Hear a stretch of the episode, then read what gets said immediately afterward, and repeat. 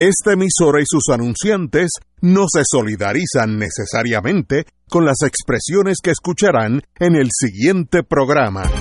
Son las 5 de la tarde, hora de escuchar Fuego Cruzado, el programa de más credibilidad en la radio puertorriqueña, en las voces de Ignacio Rivera, Néstor Duprey y sus panelistas invitados con su discusión política dinámica e incisiva de los acontecimientos más importantes del momento. Fuego Cruzado comienza ahora. Muy buenas tardes amigos y amigas, son las 5 y 2 minutos, así que 17.02 horas aquellos que hablan militarmente. Estamos aquí en Fuego Cruzado un viernes, tenemos con nosotros el distinguido amigo y cooperador con Fuego Cruzado a Tojender, como dicen en el campo, Alejandro Torres Rivera. Buen buenas, Alejandro. Bueno, buenas tardes para ti, eh, Ignacio, para Néstor y para el componente más importante en cualquier programa de radio, que es el público que escucha. Así, eso- esos son los de verdad. Bueno, amigos y amigas, hoy ob- obviamente tenemos que hablar en la segunda parte de un pequeño crisis que hubo en el Congreso de Estados Unidos que envolvió al gobernador de Puerto Rico y pues tenemos que hablar de eso porque no fue un momento de alegría para todos los puertorriqueños, al contrario fue algo mm, penoso, vamos a ponerlo así, estoy tratando de ser abogado. Pero vamos a hablar de el, la noticia del día, que es la muerte de Rafael Hernández Colón. Y cito del periódico de mañana, los rafaelistas y simpatizantes del Partido Popular dejaron escapar cientos de globos blancos para homenajear al fenecido gobernador Hernández Colón cuando la comitiva fúnebre se detuvo frente a la sede de su colectividad en Puerta de Tierra. Se escucharon las pegajosos canciones que utilizó su campaña y se puso un video de su trayectoria. Cito, lo vamos a estar esperando con una bandera de Puerto Rico para que el coche fúnebre se detenga debajo de la bandera, detalló el presidente del Servicio Servidores Públicos Populares Juan Vega. No hubo discurso en el PPD para cumplir con la voluntad del ex gobernador. El acto en donde también se lanzaron flores blancas al coche fúnebre se hizo como un, homenaje a quien fuera por 24 años presidente del Partido Popular, 24 años, y por 12 años gobernador de Puerto Rico, extraordinario. El presidente del PPD, Aníbal José Torres, le dio la bienvenida a los populares que se congregaron en la sede de la colectividad en Puerta de Tierra. Cito, es un duro golpe para el partido. Estamos aquí para presentarle nuestro respeto a quien fue, luego de Luis Muñoz Marín, la figura más trascendental en el PPD. Yo estoy de acuerdo con eso. Líderes como los que ya el país no ve nacimiento. Estoy de acuerdo también. Ahora nos corresponde a todos los populares emular, escuchar y poner en práctica esos consejos que siempre nos dio Rafael en defensa de la institución de Lela. Hernández Colón murió, como todos sabemos, en la mañana de ayer. Su fallecimiento fue enlutecido, ha enlutecido el PPD por segunda ocasión en menos de un año. En noviembre pasado, el presidente del partido, Héctor Ferrer, murió de cáncer. El luto por el PPD se observó en las personas vestidas de blanco y negro que llegaron hasta el PPD en Puerta de Tierra. Asimismo, un lazo negro debajo de un, un retrato pintado de Hernández Colón recibía a los populares en la sede. Lo voy a recordar como un, un gran hombre de Estado, atrevido en los planteamientos y, y, a- y hacía que hacía dentro de las limitaciones políticas del país que intentó llevar a, a Lela a una autonomía en la práctica. Se atrevió a decir que, que después de Hernández Colón ningún gobernador ha tenido la valentía de reclamar consistencia al gobierno de los Estados Unidos. Bueno, amigos, pues ya tenemos lo que sabemos todos en los últimos dos días. Me, ha sorprendido positivamente la seriedad con que el pueblo de Puerto Rico y la, eh, todas las emisoras radiales, eh, televisivas y escritas han demostrado sobre Hernández Colón. El Nuevo Día tiene una serie de fotografías que pinta su vida desde jovencito hasta el final de sus días como un líder de ese partido. Que en paz descanse Hernández Colón y sencillamente mañana amanecemos con un partido sin un líder ideológico de su sede, estoy seguro que alguien llenará ese vacío. Néstor. Mira, eh, yo creo que hoy el mundo político hizo un alto para rendirle honores a Rafael Hernández Colón desde temprano en la mañana en el Capitolio, donde sirvió como presidente del Senado por cuatro años, eh, y luego en la sede del Partido Popular, donde por lo que leo se dieron escenas muy emotivas allí. Eh, en medio de eso estuvo, como buen católico que fue, toda la vida en la catedral. Allí se ofició una misa por el arzobispo de San Juan, Monseñor Roberto González Nieves. Y yo creo que esos tres eventos eh, resumen lo que fue la vida de Rafael Hernández Colón, ¿no? Su, su, su espacio como servidor público, eh, su espacio como creyente católico y el espacio político dentro del Partido Popular. Falta el elemento académico, me imagino que mañana en Ponce, en la Universidad Católica, donde fue profesor, eh, además fue profesor de la Escuela de Derecho de la Universidad de, Puerto Rico, pero en la Universidad Católica, donde hasta hace poco fue profesor en la Escuela de Derecho, pues me imagino que se le rendirán honores también. Yo quiero, de todas las eh, palabras que he escuchado, yo no fui al, Capitolio, tenía un compromiso académico, tenía a mi cargo eh, dirigir una disertación doctoral en la mañana de hoy. Eh, pienso, Dios mediante, ir mañana a Ponce. Quiero de lo que se dijo hoy puntualizar la semblanza que hiciera mi amigo José Alfredo Hernández Mayoral sobre su padre. yo sé cuán estrecha era esa relación entre José Alfredo y, Rafael. Y me parece que quien mejor encapsuló la personalidad de Rafael Hernández Colón fue José Alfredo. Lo vi eh, excelente, eh, excelente. con la sobriedad que lo caracteriza, pero con una emotividad eh, que, pues, los que lo conocemos sabemos que tiene, pero que guarda para momentos como este. Pues me parece que José Alfredo resumió muy bien quién era su padre en términos de su carácter y en términos de su personalidad. Yo quiero decir algo, porque si no lo digo, y ahora hoy sí voy a citar a mi amiga con Pueblana Inés y le reviento. Eh, yo creo que en Puerto Rico hemos perdido muchas cosas, pero yo creo que estamos perdiendo aceleradamente la sensibilidad. Y me parece que en ese sentido los eventos de las últimas horas apuntan en esa dirección. Yo creo que aquí eh, nadie, nadie reclama la construcción de un monumento a la perfección en la evaluación de la figura de Rafael Hernández Colón. Yo desde este micrófono personalmente a él le señalé carencias fundamentales, lo critiqué, eh, colaboré con él cuando así, cuando así hubo que hacerlo y compartí muchos momentos de coincidencia y discrepancia con él. Y parecería que alguna gente quisiera que en la hora de la muerte de, este líder político, pues se hiciera una especie de, de asesinato de su memoria histórica también. Y yo creo que en ese sentido nosotros tenemos que recobrar algún, algún sentido de civilidad. Yo creo que la evaluación de las figuras históricas siempre es compleja y siempre hay claroscuros. Siempre hay, como decía ayer, el color favorito de la historia es el gris. Eh, y en ese sentido, yo creo que nosotros tenemos que recuperar la civilidad en el mundo político, con todos los defectos que tiene. El uno ver, ver hoy al adversario de toda una vida de Rafael Hernández Colón, Carlos Romero Barceló, allí frente al féretro de su adversario, pues mire, yo no creo que siendo hipócrita, como ha dicho mucha gente, pues mira que mucho hipócrita hay, ahora todo el mundo la lava. Mire, no. Se trata de ser civilizado, me parece a mí.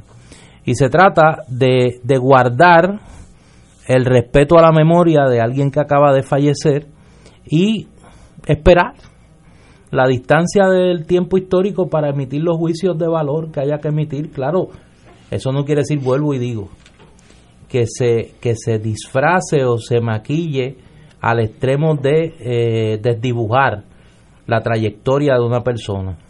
Pero me parece que nosotros como pueblo tenemos que recobrar ese sentido de civilidad en el, en el diálogo público.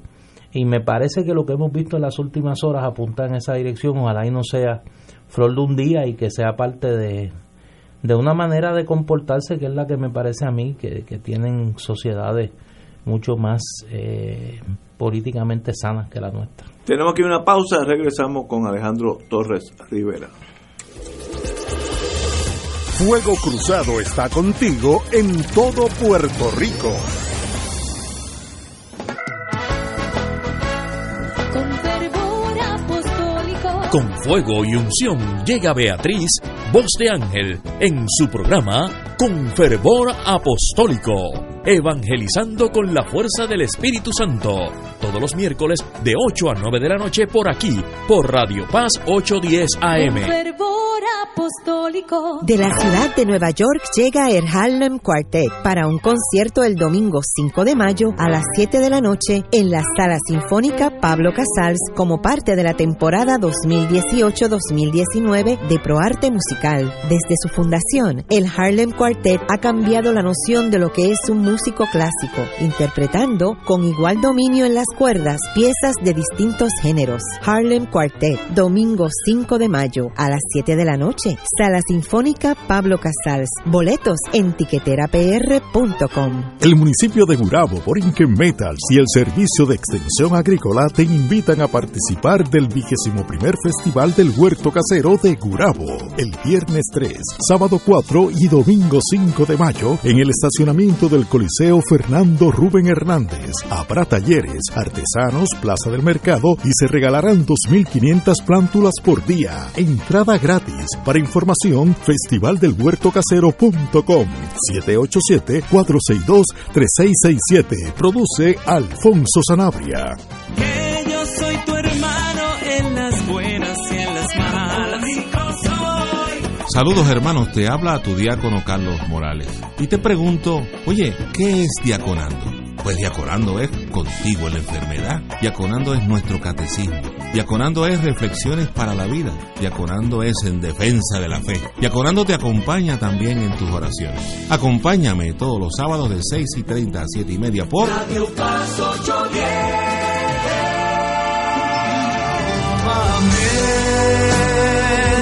Restaurame, haz de mí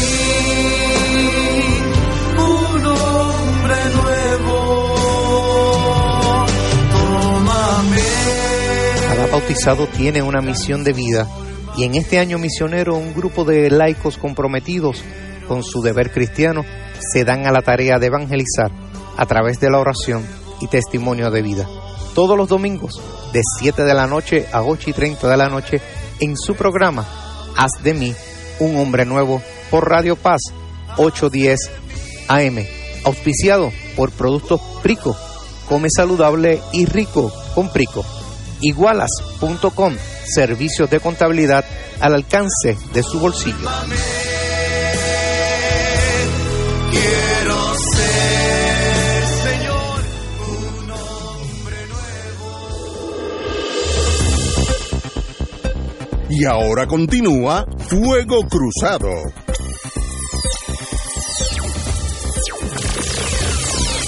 Amigos y amigas, son las 5 y cuarto. Estamos hablando de la tragedia para todo Puerto Rico de la muerte de Hernández Colón y estamos hablando de los, pro- los procedimientos que sucedieron hoy. Estuvo en la Catedral de San Juan y ahorita estuvo en la sede del Partido Popular y creo que esta, esta tarde va para su pueblo natal, Ponce. Para Ponce. Así que lo lógico que sucediera, conociéndola a él, él estoy, estoy seguro que de- de- desea finalizar esa jornada en su Ponce querido. Eh, Alejandro Torres Rivera. Pues mire, Ignacio, a mí hay una película que me enseñó una lección siempre que hay alguien que muere. Porque la, la tendencia de la gente es preguntar de qué murió o cómo murió. Y en esta película que se llama El último samurái, cuando llega el oficial militar estadounidense ante el emperador, y el emperador le pregunta, explíqueme cómo murió, él le planteó, no le voy a decir cómo murió, le voy a decir cómo vivió. Y yo creo que desde el punto de vista eh, contextual, eh, cuando una persona fallece, pues uno lo que tiene que hacer es la revisión de lo que fue su vida, sobre todo si ha sido una figura pública y desde esa perspectiva, pues ver sus aportaciones, ver sus limitaciones, ver sus fracasos y también conocer sus errores. Y en Rafael Hernández Colón, como en todo político, como en todo gobernante, pues vas a ver que vas a encontrar una alforja llena de virtudes y vas a encontrarte otras de deficiencias o insuficiencias en su vida. Y podríamos estar todo un programa, cada uno de nosotros, eh, argumentando o apostando a si fue eh, buena su, su, o si fue bueno su legado, o si fue negativo su legado. Yo pienso de que muerta la persona, coincido con, con Néstor, que cuando uno evalúa una figura histórica, tiene que darle eh, por el medio un tiempo y sencillamente eh, desde, desde su muerte ver realmente cuál fue su presencia, que se va a reflejar en cuál ha sido su legado. Y sobre eso tendríamos pues muchas cosas que decir. Eh, yo, por ejemplo, podría estar señalando deficiencias sobre lo que fue su modelo de autonomía, deficiencias desde el punto de vista de sus expectativas de desarrollo de Lela, limitándolo quizás eh, en lugar de haber un consentimiento genérico, un consentimiento específico. Pero cuando tú analizabas cuáles eran eh, las premisas del consentimiento específico, era establecer las mismas que se dan, por ejemplo, bajo el consentimiento genérico. Eh, tú podrías tener diferencias, sobre todo en momentos en que estamos planteando la Asamblea Constitucional de Estatus, la defensa, que él hizo que eso se hiciera bajo el artículo 7 de la Constitución, cuando tú sabes que el artículo 7, eh, en la sección 3, lo que te dice es que cualquier cambio que se le haga a la relación política con los Estados Unidos no nos puede sacar ni de la cláusula territorial, ni de la ley de eh, relaciones federales con Puerto Rico, ni de la ley 600, que no es otra cosa que decir que para que las cosas cambien tienen que seguir iguales. Y así tú podrías ir sacando una serie de elementos que son puntos de, eh, de contradicción, no puntos de encuentro. De, de, en, la, en la vida nuestra, la, vida política de la cual hemos participado. Pero el momento, repito, para hacer ese, esa evaluación, eh, es, ese pase de facturación en el mejor sentido de la palabra de lo que fue tu aportación en la vida, pues comienza a partir de ahora. El momento inmediato no es para generar un debate sobre sus deficiencias, no es para hacer una apología sobre lo que pudieran haber sido sus aportaciones, es el momento de reconocer en él una figura histórica que ejerció funciones públicas, fue gobernante durante tres cuatrienios.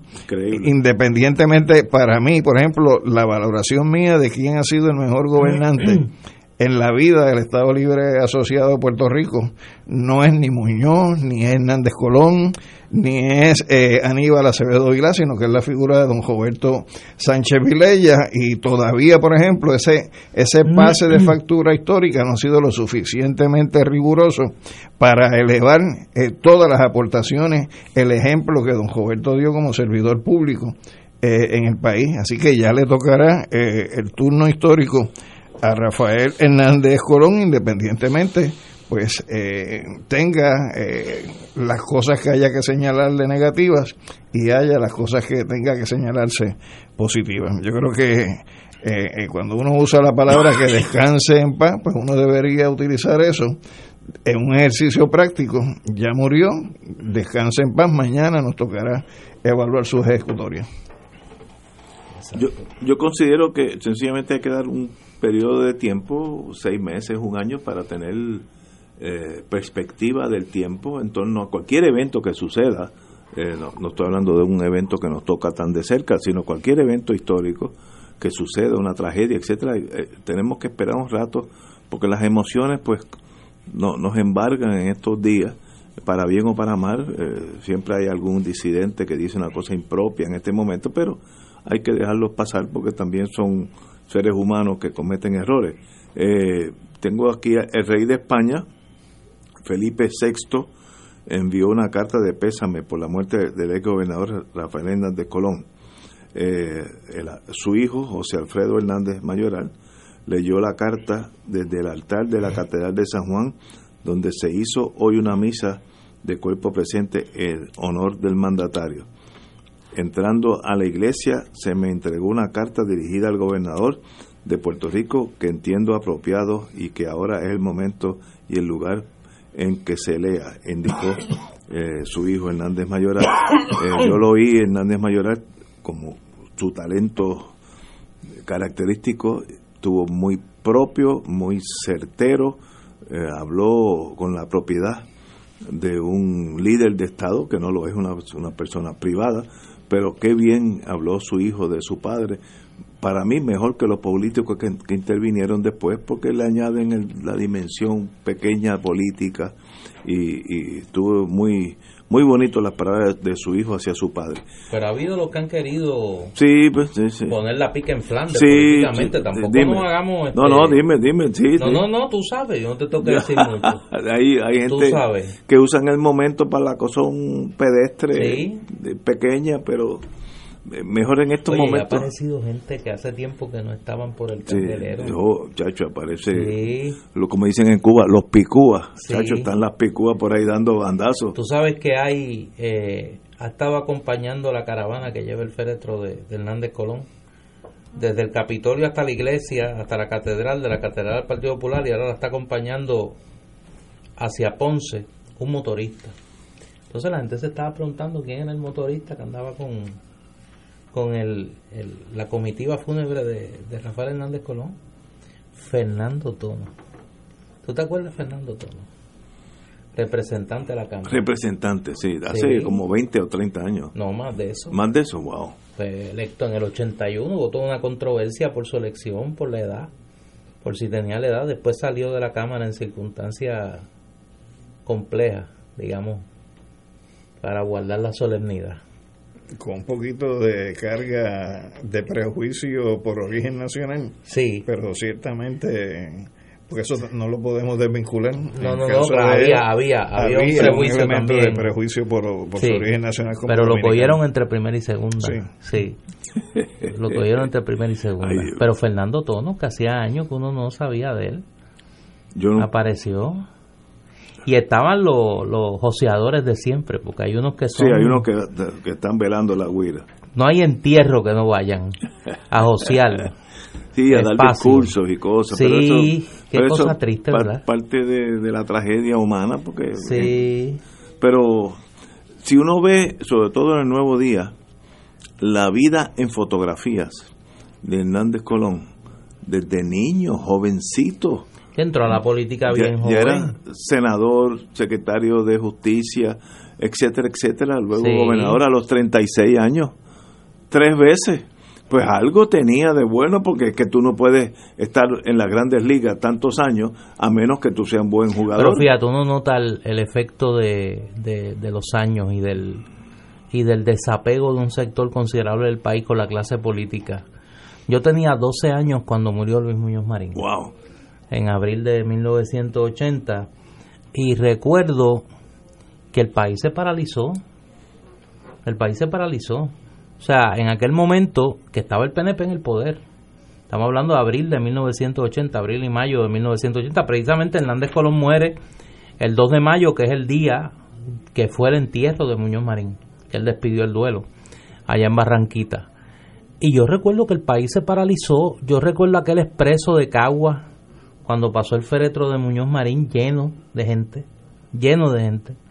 Eh, e independientemente del juicio que en aquel momento hacían las y los puertorriqueños sobre la figura de Muñoz Marín, era, era un apego ¿no? a, a- a- a- la figura política y a la figura del político en aquel momento. Sin obviamente desmerecer las muestras de duelo que se han dado en esta ocasión, ni de lejos. Y ya eso lo vimos con la figura de don Luis Ferré. Cuando muere Ferré, no, no, no se dan las manifestaciones públicas multitudinarias que se dieron cuando muere Muñoz Marín y para dar un ejemplo del independentismo, cuando muere Pedro Albizu Campos, en 1965, que en aquel momento había sido uno de los entierros más multitudinarios en, la historia reciente de Puerto Rico. El mismo de Filiberto. El mismo entierro de Filiberto Ojeda allá en Nahuabo. O sea, es decir, que... ¿Qué está pasando? Que, que hay unas muestras de desapego, hay unas muestras de, de cinismo, hay unas muestras de un juicio muy severo, con mucha razón en algunos casos, del desempeño de la clase política que, que, que, se muestra en el poco la poca identificación. Yo señalaba hoy en un momento dado en la tarde, mientras estaba dando la misa en catedral, en todas las emisoras AM, que son las que cubren con mayor, con mayor peso el proceso político, se estaba hablando de otra cosa. Se estaba transmitiendo otra cosa. O sea, no, no había esa no había esa cobertura eh, de esquina a esquina. Es que yo creo que también la época ha variado. El Twitter, WhatsApp, los emails, ya, eso hacen que el ser humano no necesite estar pegado a una radio o un televisor en todo momento porque ya lo está recibiendo desde que antes que amanezca el día. Sí, sí, sí. Usted, yo he recibido tres y cuatro mensajes ya sobre aspectos que... Yo me acuerdo que yo escuché la noticia de Luis Muñoz Marín, de la muerte de Luis Muñoz Marín por WKQ, Radio Reloj. Y la dio Ramón S. Olivencia, que era el locutor de noticias en la mañana. Eh, y me parece que en ese sentido hay algo de... Hay una distancia histórica que va más allá de la cronología. Pero, pero también hay un factor que tienes que tener presente, Néstor, que es que la generación que se crió, se desarrolló y con la cual el Partido Popular llegó eh, al poder político en, este país, pues estaba viva. De, de esa generación lo que quedan son, eh, o sea, gemanentes. Octogenarios. Y, y por lo tanto, muchos de los que pudieran hoy estar en la calle mirando el cortejo fúnebre, pues gente que ni le va ni le viene, porque son la gente que no han vivido con el apego a una figura que, tuviera el magnetismo suficiente como lo tuvo Muñoz, como lo tuvo Don Pedro, eh, eh, e incluso la mística como la, la que tuvo Filiberto, que inspira a la gente a dar esas muestras de, de respeto. Este, tú le preguntas a una generación hoy de estudiantes de 21, 22, 23 años quién fue Rafael Hernández Colón y sencillamente eso es prehistoria este y desconocimiento absoluto. A diferencia, por ejemplo, de, de la cuando muere Muñoz, que, que la gente eh, sale a la calle precisamente porque fueron parte de una transformación de un país donde vieron en el caso de Muñoz pues una aportación particular. Eh, o sea que ese elemento hay que tenerlo presente. Muy buen análisis, Alejandro. Tenemos que ir a una pausa, amigos. Son las cinco y media. Vamos a una pausa y regresamos con el Radio Maratón de Radio Paz. Fuego Cruzado está contigo en todo Puerto Rico.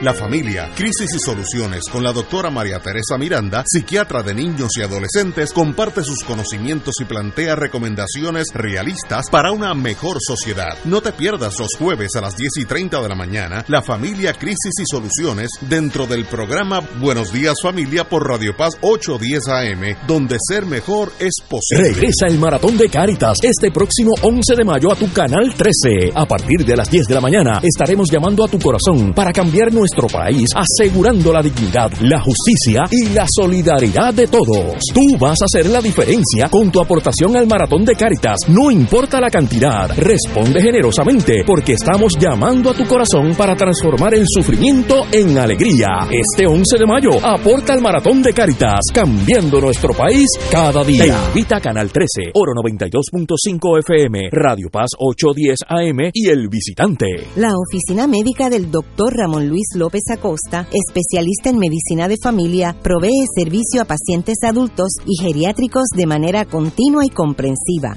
servicio de medicina primaria preventiva y de medicina intrahospitalaria a nuestros pacientes, localizada en la calle Lloveras 650, edificio Centro Plaza, suite 207, Santurce, cerca del Hospital Pavía. Llámenos al 787-725-7888, 725-7888 y haga una cita para evaluación. Aceptamos la mayoría de los seguros médicos Advantage y comerciales. Este año felicitamos a todos nuestros compañeros y compañeras de la gran industria de la radio, que día a día se levantan para servir bien a Puerto Rico. Nos dan alegría, música, información y consejos que nos ayudan a vivir mejor. Y detrás de esas voces en las que confías están los ingenieros, técnicos, los departamentos de venta, programación, noticias y servicios administrativos. Y sobre todo, estás tú. A todos, gracias por estar ahí, en los momentos de peligro y en los momentos para celebrar. Por eso más, felicidades en el mes nacional de la radio.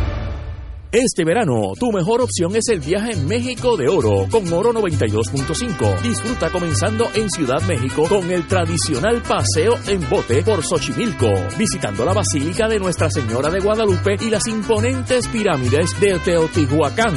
Nos trasladaremos a la zona arqueológica de Cholula y sus hermosas iglesias de arte barroco indigenista. En Puebla, ciudad patrimonio de la humanidad, estaremos en su catedral y la capilla del Rosario, considerada octava maravilla del mundo del arte. Visitaremos el acueducto y el ex convento de la Cruz y el centro histórico de Querétaro. En San Miguel Allende iremos a la casa de Cantinflas y otros puntos de interés. En Guanajuato pasaremos por varios museos, entre ellos la casa muralista Diego Rivera, esposo de Frida Kahlo, la casa de Jorge Negrete, el Museo del Quijote y el famoso Museo de las Momias. De regreso a Ciudad México disfrutaremos una noche en Garibaldi y su plaza y una cena con show típico mexicano. Finalizaremos el viaje visitando las ciudades de Cuernavaca, con una de las catedrales más antiguas y el Palacio Cortés en Tasco, capital mundial de La Plata. Visitaremos la parroquia barroco de Santa Prisca. El viaje incluye boleto aéreo y de vuelta, transportación terrestre en autobús moderno con aire acondicionado, siete noches en hoteles cuatro estrellas, todos los desayunos, almuerzos y cenas, excursiones y entradas para atracciones y monumentos, propinas, impuestos aéreos y hoteleros, servicio en privado y guía altamente capacitado. Llama ahora y reserva tu espacio llamando a Excursiones Carelli al 787-758-4800 o al 758-4864. Nos reservamos el derecho de admisión. Ciertas restricciones aplican. Excursiones Carelli, licencia MVE 10.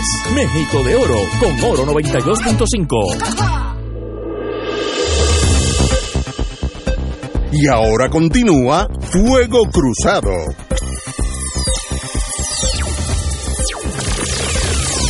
Amigas, amigas, estamos el último día del Radio Maratón de Radio Paz, que es importantísimo para esta estación y para este programa. Y tenemos con nosotros el líder, que le ha metido horas extras extraordinariamente esta semana, 15 y 16 horas al día. Padre Milton, muy buenas tardes, Padre. Buenas tardes. ¿Por dónde vamos? Una alegría estar aquí. Bueno, yo lo que te puedo decir es que estamos a escasas eh, dos horas y 20 minutos de que terminemos el, el radiomaratón. pero nadie está contando, no Boris Counting. Mira, no, la verdad es que pues, ha sido una semana larga, pero estamos en esta última, ya hoy es nuestro último día de radiomaratón, esperando eh, que, pues, que esa gente que le gusta dejarlo todo para última hora, pues ya estamos en las últimas horas del radiomaratón. Este esfuerzo que hacemos para mantener lo que es la, la misión nuestra también aquí en, en Radio Paz, lo que significa mantener esta estación en el aire, haciendo todo lo posible para poder seguir llevando eh, programación de, de fe y cultura, donde podemos nosotros crecer también como, como pueblo, como sociedad. Por eso le estamos exhortando a que puedan hacer su aportación llamando al 787-300-4995, 787-300-4995 o el 1-877-955-9552. En el día de ayer, cuando hicimos la intervención aquí en el programa, esos teléfonos estaban que explotaban, gracias a Dios, de, de, la cantidad de llamadas. Y pues hoy, que es el último día, eh, no esperaríamos menos. Y esperamos que hoy pase lo mismo. Exactamente, por eso, que, que vuelvan y, y se sienta la, la, eso, eso, todos esos eh, seguidores que ustedes tienen aquí en Radio Paz, pues que también nos ayuden a mantener nuestra estación, a mantener lo que es Radio Paz, que somos una, eh, mantener esa, el Ministerio Radial al servicio de la fe. Marcando el 787-300-4995, 787-300-4995, y estamos viendo que se están explotando los teléfonos, gracias a Dios y gracias a todos esos seguidores. 787-300-4995 o el 1-877-955-9552. Visa Mastercard American Express para hacer la aportación. Si no la tiene o no la desea utilizar, le enviamos una boleta y usted luego la devuelve con su cheque o su giro postal. Así que gracias por ese respaldo lo que nos queda es hasta las 9 de la noche. A las 9 de la noche cerramos hoy nuestro radio maratón. Así que los que les gusta dejarlo para el último momento, ya estamos en el último momento. este es el último. Así que a- dentro de un ratito nos volveremos a escuchar, pero sigan llamando. Llegó el último momento. Llegamos, está, estén ahí los voluntarios, 787-300-4995. 787-300-4995 para que colaboren con nuestra misión aquí en Radio Paz 810 AM. Muchas gracias, Padre Milton. Nos, nos vemos ahorita. Bueno, a llamar, a llamar, el- los números son en el área metropolitana 787-300-4995, 787-300-4995, fuera del área metropolitana 1877-955-9552, repito, 1877-955-9552. Muchas gracias, Padre Gracias, Milton. Padre Milton. Oye, una noticia que, entre- que está entrando ahora, como el mundo ya es tan comunicado unos con los otros por la cuestión de la aviación, etcétera, etcétera. Las autoridades en la isla de Curazao, al sur de nosotros, examinaban hoy cómo responder a un barco crucero con 300 personas a bordo que se dirige hacia Curazao después de haber sido puesto en cuarentena en la cercana isla de Santa Lucía, al, sureste de Puerto Rico, debido a un caso confirmado de sarampión. El sarampión está arrasando por los Estados Unidos una enfermedad que es 100% eliminada por si, si, si uno tiene, eh, ¿cómo se dice? Eh, si, si no se inyecta, si se Inocula. inocula, si se vacuna so- sobre ella. Pero hay una generación de americanos que han dicho que las vacunas no, se, no necesariamente son buenas y ahora mismo hay una, una pequeña explosión de sarampión en todos los Estados Unidos. Ya llegó a un barco, obviamente con turistas norteamericanos, que está en, salió de Santa Lucía ya con un caso de sarampión y va a Curazao si yo fuera los holandeses no recibo el barco y que siga para otro lado, pero yo no soy el jefe de aduana allá. El barco partió de Santa Lucía a última hora de jueves de, después de pasar dos días en cuarentena. Las autoridades dijeron que el médico del buque solicitó 100 vacunas después que se le diagnosticara sarampión a una mujer de la tripulación, así que no, no es ni pasajero, tripulación. El barco Fair- Free Winds, que viene a Puerto Rico de vez en cuando, eh, propiedad de, de la iglesia de Scientology, eh, es el que está con este problema. Los funcionarios de la iglesia no han respondido a los mensajes para hacer comentarios. Bueno, el epidemiólogo de Curazao, Isi Grestenbluth, dijo que la tripulante enferma llegó a Curazao desde Europa el 17 de abril y el 22 consultó a un médico porque tenía síntomas de un resfriado. Se le tomó una muestra de sangre y el 29 de abril se confirmó que padecía de sarampión. ¿Qué uno hace con unos? Esto es frustrante porque esto es un padecimiento que es absolutamente detenido con una inyección a esos efectos. Eh, ¿Qué hacemos? ¿Qué no hacemos? Los, los padres y, los, y las madres pues pueden determinar, yo no quiero que contaminar a mi hijo con todas estas inyecciones, pero se, se, se exponen a este. Y este barco ahora de Santa Lucía iba para, y, o va para Curazao. Yo, como dije, ya veremos cuando llegue a Curazao qué hacen las, las, Las las autoridades Yo, yo. Curazao no, lo, no, no permito que atraquen, pero ya veremos. Una tragedia innecesaria porque las vacunas eliminan 100% el sarampión. 100%. Bueno, pero ahí estamos. Bueno, señores, vamos a una pausa. No, no vamos a una pausa porque tenemos eh, unos minutos todavía. Vamos a empezar. En, eh, en el día de ayer tuvimos a la gobernación de Puerto Rico ante el Congreso de los Estados Unidos eh, en torno a la vista de qué va a ser con promesa, por dónde va promesa, etcétera. Y hubo unos, vamos a decir, misunderstandings, unos choques entre el gobernador de Puerto Rico y la- el Congreso de Estados Unidos, eh, el- las vistas ante Grijalva en, el, en la Cámara de Representantes, que dejan mucho que desear. Me da la impresión que hubo una falta de comunicación o una, una falta de procedi un desconocimiento del procedimiento donde la ponencia del gobernador se le entregó unos 15 minutos antes a los congresistas, cosa que no se hace en Washington, se hace usualmente 24 horas mínimo antes, mínimo, usualmente 48 horas, se entregó 15 minutos, yo no sé si es por negligencia o ignorancia o ambas, que entonces peor, donde sencillamente pues los algunos congresistas querían posponer la vista hasta que pudieran leer en detalle eh, la ponencia del gobernador. Es una tragedia, le dijeron cosas al gobernador tal vez merecidas o inmerecidas, pero que no no no apunta. un congresista allí que lo trató de este this gentleman. Sí, este señor. Vamos a una pausa y regresamos. ¿Qué pasó a, a todos nosotros? Porque eso es Puerto Rico. Eh, en, no, no, a todos, no, no, no. no. cuando No, le no. hablan a, a puertorriqueños es a todos nosotros. No, allí están claros, Sí. perdóname, no, no, no. Allí están claros que Ricky Rosselló es Ricky Rosselló y Puerto Rico es Puerto Rico. Vamos a una pausa. Fuego Cruzado está contigo en todo Puerto Rico. Cada sábado de 9 a 11 de la mañana tendrás un encuentro con De Frente con la Verdad, donde se discuten asuntos que tocan de cerca la actualidad en todas sus perspectivas, las historias que afectan a tu diario vivir, estos y otros temas analizados desde el punto de vista evangélico. De Frente con la Verdad, todos los sábados de 9 a 11 de la mañana por Radio Paz 810.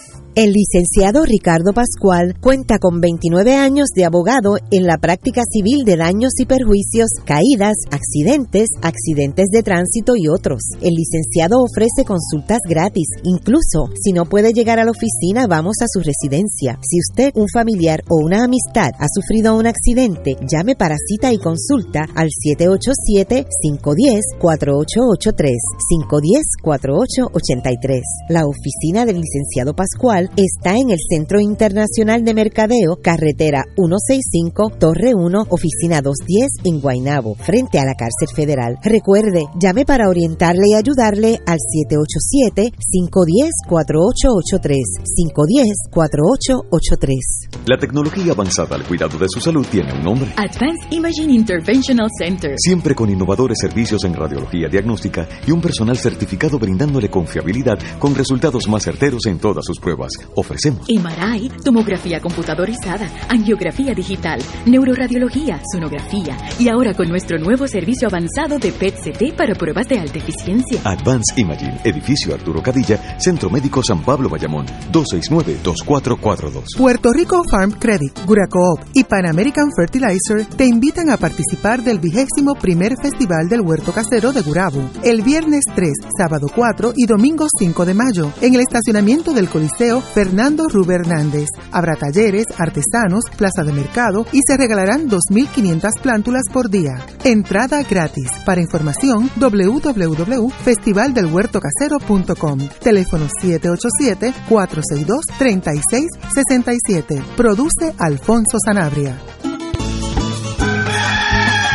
El Santuario de Nuestra Señora Madre de la Divina Providencia nos convoca a celebrar jubilosos otra misa de madrugadores para recibir los albores del nuevo día con rezos, cánticos y alabanzas que proclamen nuestra fe en un Dios vivo y su amor infinito. Congrégate desde las 5 de la mañana con tus hermanos este sábado 4 de mayo en el Santuario Nacional de Nuestra Señora, Madre de la Divina Providencia en Cupey. Transmisión en directo por Radio Paz 810 AM y Radio Paz 810.com. Además, por Oro 92.5 y Radio Oro FM.com. Info 787-646-9448. Santuario de la Providencia.org.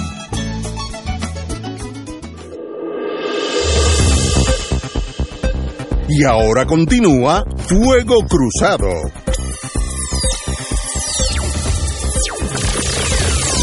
Amigos y amigas, regresamos al día del gobernador en torno a la Junta, la revisión de los eventos de la Junta de Control Fiscal y el gobernador y la fricción que existió entre algunos representantes y el señor gobernador.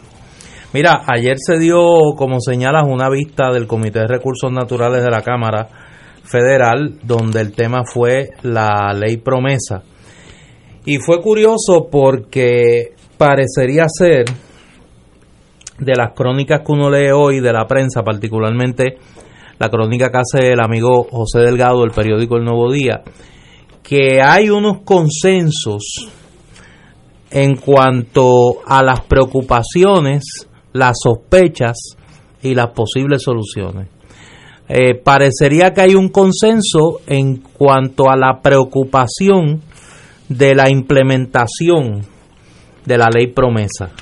Y parecería que hay un ambiente bastante favorable a que se hagan cambios eh, en la ley. Ahí hay una diferencia. La mayoría demócrata quiere que se que un poco se le ponga un detente a las medidas de autoridad, particularmente lo que tiene que ver con las pensiones, lo que tiene que ver con la Universidad de Puerto Rico.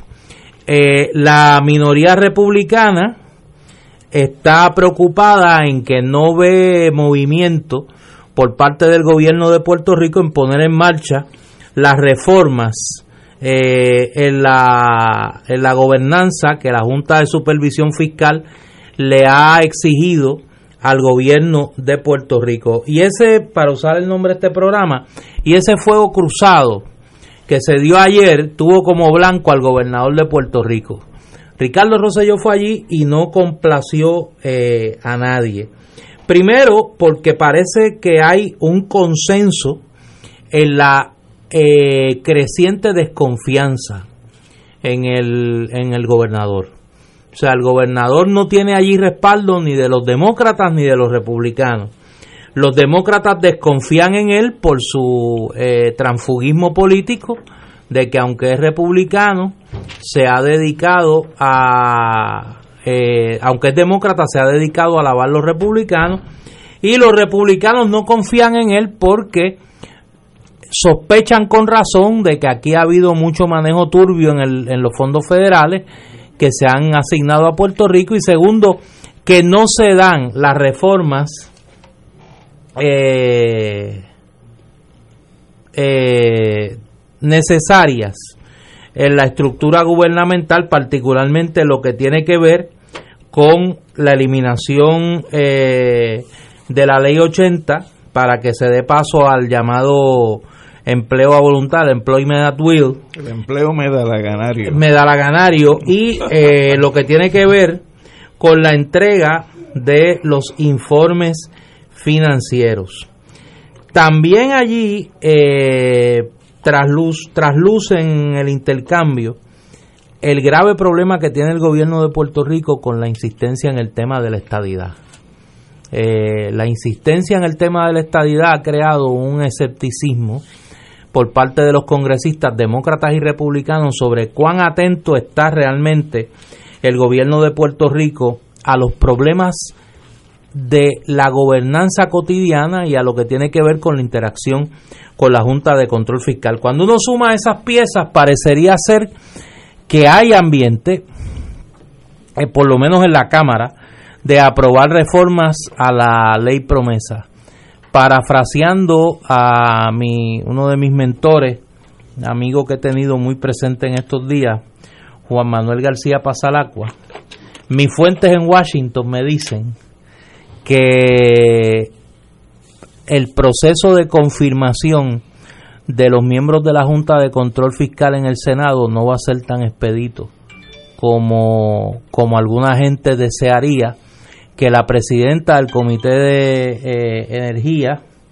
de, de, Recursos del Senado, Lisa Murkowski, está bastante consciente de los cuestionamientos que hay sobre los nombramientos y que podríamos ver estos nombramientos sometidos al proceso ordinario de confirmación que incluye la celebración de vistas públicas y eh, si se diesen vistas públicas sobre esos nombramientos en el Senado federal, sabemos que allí hay, una, hay unos senadores que están muy conscientes de la situación de Puerto Rico y están muy pendientes, muy atentos a eh, las actuaciones de la Junta de Control Fiscal. Menciono solo tres. Bernie Sanders, que es miembro de ese comité, eh, Elizabeth Warren, que no es miembro del comité, pero que obviamente va a pedir participar en lo que tiene que ver con la discusión del tema de Puerto Rico, Bob Menéndez, que es una figura muy cercana al Partido Popular y que ha expresado pública y privadamente que está esperando, como dicen en el argot del béisbol, con eh, la bola en la trocha y la trocha en la mano a los miembros de la Junta de Control Fiscal eh, para eh, interrogarlos en vista pública. Así que cuando uno junta las piezas del rompecabezas, parece ser que vamos a ver un proceso de revisión de la ley promesa donde va a ser fundamental el observar ese proceso de discusión de los nombramientos de los miembros de la Junta en el Senado Federal. Compañero. Mira, yo añadiría a lo que Néstor ha ido señalando otros elementos que quizás destacan también de la manera como se recoge por José Delgado lo que aconteció ayer. Porque en el proceso de discusión que se dio allí, fuera del pacho que hace el gobernador entregando 15 minutos antes una ponencia que se supone se hubiera entregado con tiempo suficiente para que los congresistas tuvieran la oportunidad de examinarla y formular preguntas. Eh, y fuera del elemento de que el gobernador fuera allí a mentir una vez más, hacer la representación de que él no sabía como candidato que iba a tener que manejar la Junta de Control Fiscal cuando la Junta existía ya desde la gobernación del gobernador García Padilla.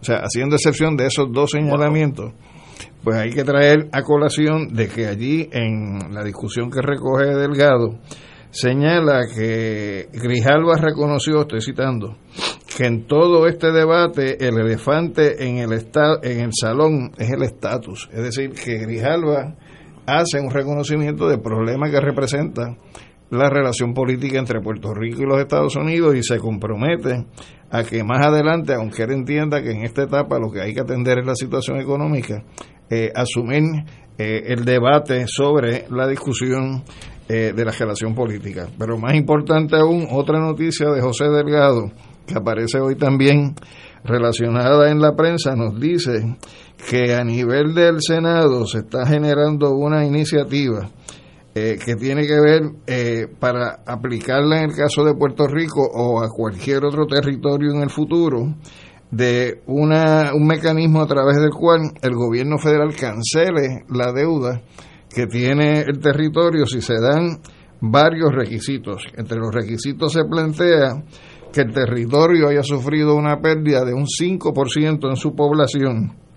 Segundo, de que el territorio requiera una significativa asistencia federal para mitigar un desastre natural. Y tercero, que la deuda pública per cápita supere los 15 mil dólares. Suma que en el caso nuestro, por mucho más, está superada la deuda. Es decir, que Puerto Rico caería dentro de esos tres parámetros a base de esa propuesta de legislación. Ese proyecto crearía una comisión integrada por expertos de Puerto Rico para que se haga la auditoría integral de la deuda, que es una de las exigencias que se ha planteado en el país, y le estaría otorgando a los acreedores eh, de esa deuda un término de seis meses para impugnar la legislación que se apruebe eh, y nombraría al presidente del Tribunal Supremo de Puerto Rico eh, para que a través de él se delegue en el nombramiento de un administrador judicial para distribuir 15 mil millones de dólares, de los cuales la mitad iría para los residentes, uniones, empresas, bancos y cooperativas, y la otra mitad dirigida para que se distribuya entre acreedores en los Estados Unidos. Es decir, que están corriendo varias iniciativas simultáneamente todas eh, teniendo un punto de encuentro en lo que es la deuda, en lo que es promesa, en lo que sería el proceso de renominación de los integrantes de la Junta de Control Fiscal y estas iniciativas que se estarían desarrollando desde el Senado de los Estados Unidos. Me parece que pudiera darse un punto de encuentro de cara a un futuro próximo donde pues eh, esto que comenzó ayer con estas vistas tenga nuevos desarrollos eh, como podría haber eh, mañana un proceso también de vistas públicas y discusión desde el Senado, donde se aborde en conjunto no solamente eh, la situación relacionada con el proceso de confirmación, que en última instancia esa es una competencia del Senado de los Estados Unidos, no necesariamente de la Cámara de Representantes, aunque en la, la estructura de promesa hubo una participación en su origen de designación por parte de la Cámara y por parte del Senado. La, la realidad es que la cláusula de nombramientos de la Constitución Federal a quien le delega esa competencia es al Senado de Puerto Rico y por lo tanto esta discusión que hoy estamos viendo que se genera desde la Cámara eventualmente termine eh, en el Senado eh, discutiendo en conjunto no solamente lo que tiene que ver con los miembros de la Junta de Control Fiscal y su confirmación, sino también esta otra medida que se está impulsando como iniciativa en el Senado de los Estados Unidos. Eh, yo creo que este, este evento histórico en Puerto Rico, podemos ver las dos visiones del, del cuerpo político en Estados Unidos. Los republicanos y los demócratas son totalmente disímiles en su visión de lo que debe ser el gobierno. Los republicanos la queja es, espérate, ustedes no están haciendo gran cosa para pagar la deuda, básicamente, esa es su visión, así de sencillo. Eh, y los demócratas, ¿cómo ayudamos a Puerto Rico poder salir de esta encerrona, tal vez ayudándolos, etcétera, tal vez reduciendo la, la, la deuda, etcétera, etcétera? Dos visiones encontradas que son irreconciliables. Así que cuando la gente dice en Estados Unidos los dos partidos son iguales, no son iguales. Tienen visiones de lo que debe ser el rol del gobierno muy disímiles. Uno, que no se metan con la industria privada y otros que pueden ayudar a dirigir la industria privada. Interesantísimo choque de visiones. La Cámara, obviamente demócrata, y el Senado, obviamente republicano, es marcianos y terrícolas. Dos personas con dos visiones diferentes y ahí no va a haber mucho que acordar entre esas dos en- entre esos dos cuerpos Con un asterisco. Un asterisco que es que quizás en el aspecto económico tú puedes identificar diferencias, pero en política exterior, Es en la misma. determinaciones Sí. militares, es la Sí. misma. No, Ahí es lo mismo fuera de republicano Estados que Unidos hay una nación Yo creo que hay, hay dos elementos adicionales de la vista. Tenemos la, la pausa y el. Regina Cheli eh, ahora. Luego del Regina Cheli venimos y quiero señalar dos elementos. Fuego Cruzado está contigo en todo Puerto Rico.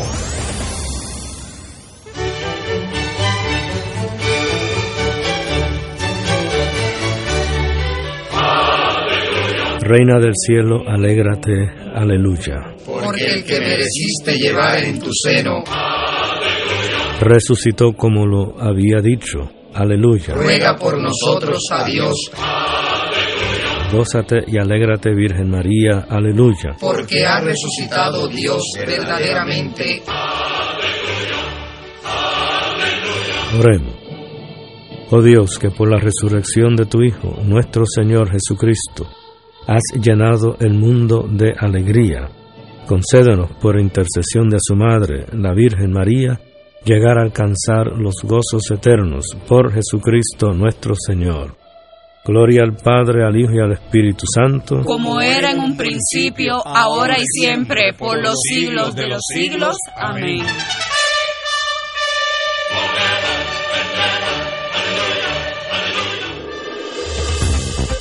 Aquí la llama se enciende cada tarde a las 5 porque escuchas Radio Paz 810 AM, WKBM San Juan y retransmite en diferido WOROFM Corozal San Juan, la Casa de Fuego Cruzado, el programa de más credibilidad en la radio puertorriqueña.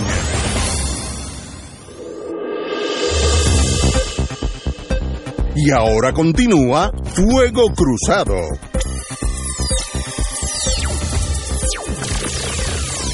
Feliz viernes en el comienzo del mes de mayo, porque aguacero de mayo te va a caer y está llenito de festivales y actividades. Así que, oye, oye, échate pa' acá, que llegó el recordatorio de los boricuas, calendario radial de Puerto Rico. Y recuerda que el calendario de los festivales confirmados de mayo lo puedes ver ahora mismo en su álbum del mes de mayo 2019 que está fijo en la primera publicación en Facebook, Calendario de Puerto Rico. Este viernes se celebra Gastronomía y Música en la Plaza de Dorado. Este sábado se celebra el levantamiento de la bandera. Es una actividad poco conocida, pero ya ustedes saben que en Calendario de Puerto Rico buscamos hasta por debajo de las piedras para llevarte los eventos buenísimos, pero poco conocidos. Hace nueve años el levantamiento de la bandera es uno de ellos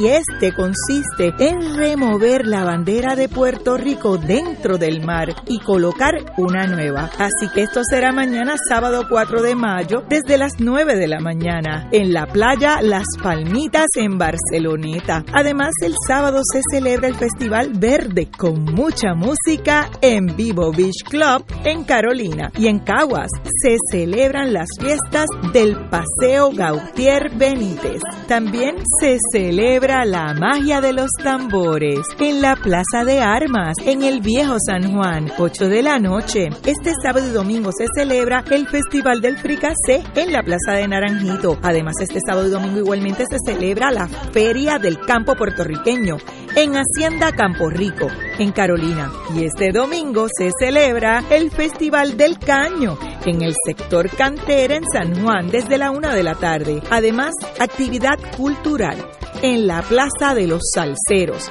a las 3 de la tarde y queda en la Avenida Marginal Valdoriotti de Castro.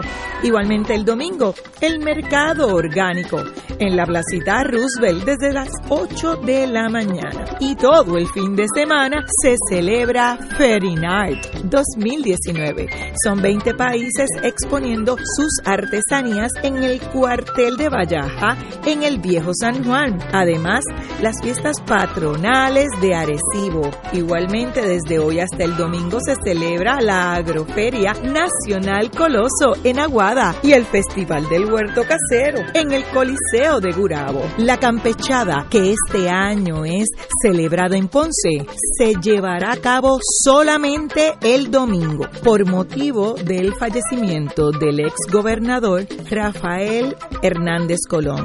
Que en paz descanse. Además, las fiestas patronales de Arecibo. Igualmente, desde hoy hasta el domingo se celebra la Agroferia Nacional Coloso en Aguada. Y el gran evento de las madres será con el regreso de la querendona de Puerto Rico, Dagmar, para las madres, el sábado 11 de mayo en el Hotel Marriott del Condado y en las tradicionales veladas románticas al atardecer tributo a las madres, no puede faltar el trío Remembranzas y mucho menos el bailable con la charanga nacional de Puerto Rico, Orquesta La Criolla. Además, habrá buffet en el hotel a 15 dólares y estacionamiento en el hotel a 5 dólares solamente. Separa tus boletos para el 11 de mayo, porque estas veladas son famosas y se agotan las entradas rapidito. Habrá de todo para mamá en un solo lugar. Información 314-7921. 314-7921. El detalle de todos los eventos mencionados y muchísima información de interés boricua pueden verlo ahora mismo en Facebook Calendario de Puerto Rico. Repito, Facebook Calendario de Puerto Rico. Buen fin de semana. Les reporta Dolmerizar y ahora continúan con el mejor análisis político de Puerto Rico. Ese es Fuego Cruzado.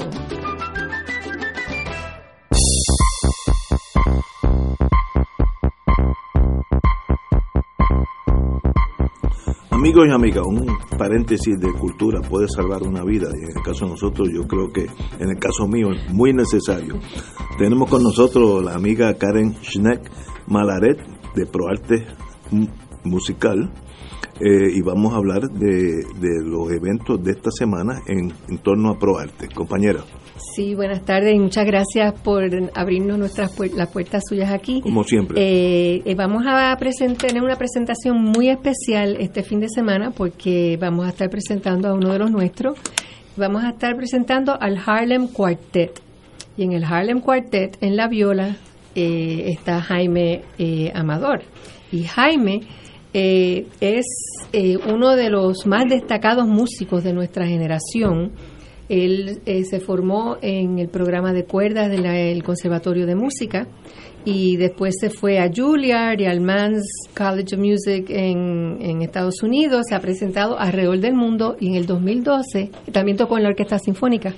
En el 2012 se une al Harlem Quartet. El Harlem Quartet es reconocido por una fluidez que tiene, en, que transitan entre lo clásico y el jazz. Eh, se forma de Jaime Amador en la viola, Melissa White en el violín, Ilmar Gavilán, que es cubano, en el violín, y Félix Umansky en el cello. Y ahora mismo están en una residencia de tres años en el Royal College of Music en Londres. Eh, así que estamos hablando de músicos de primera, como siempre le he dicho, licenciado, la exportación nuestra más valiosa es la cultura y entre ellos los músicos. Extraordinario. Este, van a estar tocando eh, piezas de jazz que tienen una resonancia con unas piezas clásicas, por ejemplo, My Funny Valentine de Richard Rogers, que tiene algo ahí con la, el cuarteto de cuerdas de Debussy, y van a también estar tocando de Dizzy Gillespie, de Anton Webern, que también tiene algo que ver con el serioso de Beethoven. O sea que va a ser muy interesante, eh, va a ser, eh, pues nada, una, una celebración de buena música, de los músicos nuestros, de los músicos del Caribe. Y los invitamos a todos este domingo a las 7 de la noche. Este domingo. Este domingo 5 de mayo a las 7 de la noche en la Sala Sinfónica Pablo Casals, Eso es en... en el Centro de Bellas Artes. Centro de Bellas Artes. Sí, y va a ser... 5 de eh, mayo ese día. El es- 5 de mayo. Ese día es grande. Seguro. Grande. Así que a celebrarlos todos con buena música y música interesante, música eh, creativa, pero también basada en el clásico, ¿verdad? Que es tan importante. Es un buen lugar para celebrar el 5 de mayo y de forma diferente. ¿Verdad que sí? Sí, Los invitamos sí. a todos. Así que Karen, eh, un privilegio tenerte aquí. Esto es este domingo este a las domingo 7 a las 7 en Bellas Artes. Y los boletos se consiguen en Tiquetera y en el Centro de Bellas Artes. Un privilegio tenerte aquí como Muchísimas siempre. gracias. Karen, y Gracias, bienvenida a Fuego Cruzado. Gracias mil siempre por la invitación tan linda que hacen. Muy Oye, bien. aprovechando que estamos en el tema cultural, déjame hacer un anuncio aquí que me pide encarecidamente la amiga Tamara Yantín de Librería El Candil. Por motivo de la muerte de Rafael Hernández Colón y de su sepelio mañana, se ha visto un poco trastocada la actividad de la campechada que iba a ser este fin de semana. Hay unas actividades que se suspendieron, otras que no. Es un poco convulso, confuso y convulso el tema. Eh, pero en Librería El Candil se habían planificado para este fin de semana una serie de actividades particularmente eh, musicales que eh, van a estar celebrándose sábado y domingo. Mañana sábado eh, hay, eh, digo, el sábado, pasado mañana, hay tres eventos musicales. A las 12 del mediodía va a estar el conjunto Añoranza con danzas instrumentales. A las 3 va a estar el quinteto Cafés con música eh, de jazz. Ahí está eh, mi amiga, la profesora eh, Carmen Marrero del recinto metro de la Universidad Interamericana. Y a las 7 de la noche va a estar Yesenia Cruz con el concierto de Rocío a la Lupe, de Señora a Tirana. Eh, las primeras dos actividades son libres de costo. El concierto a las 7 de la noche es a 12 dólares por persona. eh, deben reservar. Y el domingo se, va a presentar se van a presentar a las 1 y 30 de la tarde dos documentales de la querida amiga directora Sonia Fris. 15 faros de Puerto Rico y Mona, Tesoro del Caribe. Así que hay actividades musicales sábado, eh, documentales domingo, Todas están en pie en Librería en Candil, el centro de la actividad cultural del área azul. Así que si no va a ver al Handler Quartet el domingo, se va para Ponce. Oye, lo importante es que celebre el 5 de mayo de una manera diferente. Y son dos documentales excelentes. Sí, los dos, ambos. Como la señora Schneck está aquí, eh, aquí sale una noticia de la cual, como yo no sé mucho eso, le pregunto. El rock perdió a un amante de Stevie Nicks, pero la ópera ganó a una soprano de nivel con Ana María Martínez, la puertorriqueña que estrena en Los Ángeles la zarzuela El Gato Montés de Plácido Domingo. Y para quien la música, al margen de los géneros, es una pieza clave de su ser. ¿Usted conoce algo de esta señora? Yo, Bueno, yo conozco así, Ana Ana, María. María Martínez hoy por hoy es de las grandes sopranos del mundo y es puertorriqueña. Ella se, se educó aquí, se formó aquí y es una maravilla. Hoy por hoy de las grandes sopranos. Y se une a, Plácido a Plácido Domingo, Domingo eh, es de lo- que es Sí. de lo mejor del mundo. Exacto. Estamos bueno, en- porque se reconoce, ¿verdad? Nosotros tenemos unas voces increíbles aquí. Eh, todos los años salen del conservatorio una cantidad de voces que después terminan en Europa, en, por todo el mundo, de verdad.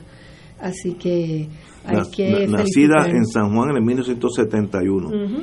Estrenará mañana en la Ópera de Los Ángeles, El Gato Montes. Así que Una maravilla. de grandes ligas, pero en la música. Así mismo es. Privilegio. Te lo dije. Eso Sí, es sí, lo digo, lo yo de decir. se lo digo. Lo acabo de decir, pero acaba de salir esta noticia ahora mismo, así que qué bueno. Muchas gracias. Muchísimas gracias. Oye, me escriben mi fuente ponceña, qué bueno tener gente donde quiera eh, ayuda. Me escriben mi fuentes ponceñas que el concierto de Yesenia Cruz del sábado de las 7 de la noche ya está vendido en su totalidad. Así que tienen disponible a las 12 el conjunto Añoranza, danzas instrumentales, y a las 3 eh, el quinteto Cafés con dos zetas, eh, con música de jazz.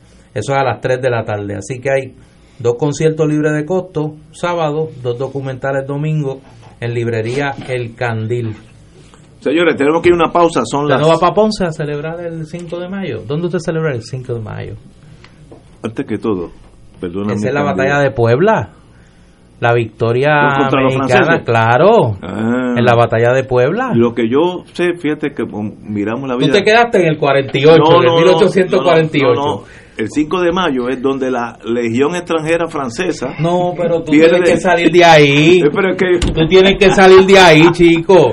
y, ahí- y, lo- y los Tú mexicanos. tienes que, le- los mexicanos le tú dan. tienes que salir de Los mexicanos No eliminan puede ser. un- una, divi- una división, un regimiento eh, francés que iba, según ellos, Sí. escoltando una- el 5 de mayo. Pues eso es. Y- batalla y ellos, ellos celebran, la Legión extranjera francesa celebra. Pero tú lo ves del otro lado. Del otro lado. Sí, tú descuentas, tú tiras descuento los mexicanos. Tú lo ves del lado de la legión No, extranjera. no, todavía lo- lo- Se lo- puede ser. Lo ve del lado de Maximiliano. De Maximiliano, tú estás con Maximiliano. todavía lo celebran No como el día ser. donde ellos se hicieron la legión, lo que es hoy en día una, No puede ser. una legión que no se rinde ante no importa la adversidad. Y eso lo celebran en Aubagne, en Francia, que es la, la- Usted se quedó en eso. Sí, es que me, Usted tiró a descuento el es más, 5 de mayo. Me emociona, me sí, me. Va- vamos a una pausa. Vamos. Fuego Cruzado está contigo en todo Puerto Rico.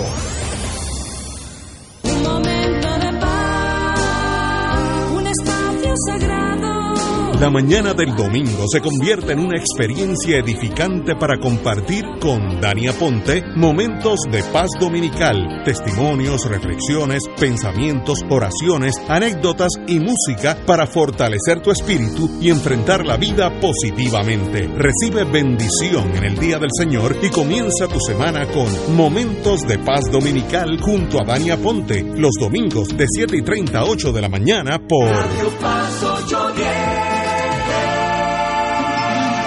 De la ciudad de Nueva York llega el Harlem Quartet para un concierto el domingo 5 de mayo a las 7 de la noche en la Sala Sinfónica Pablo Casals como parte de la temporada 2018-2019 de ProArte Musical. Desde su fundación, el Harlem Quartet ha cambiado la noción de lo que es un músico clásico, interpretando con igual dominio en las cuerdas piezas de distintos géneros. Harlem Quartet, domingo 5 de mayo a las 7 de la noche, Sala Sinfónica Pablo Casals. Boletos en tiqueterapr.com. Agroservicios Neomed Center y MMM te invitan a participar del vigésimo primer Festival del Huerto Casero de Gurabo el viernes 3, sábado 4 y domingo 5 de mayo en el estacionamiento del Coliseo Fernando Rube Hernández. Habrá talleres artesanos, plaza de mercado y se regalarán 2.500 plántulas por día. Entrada gratis. Para mayor información,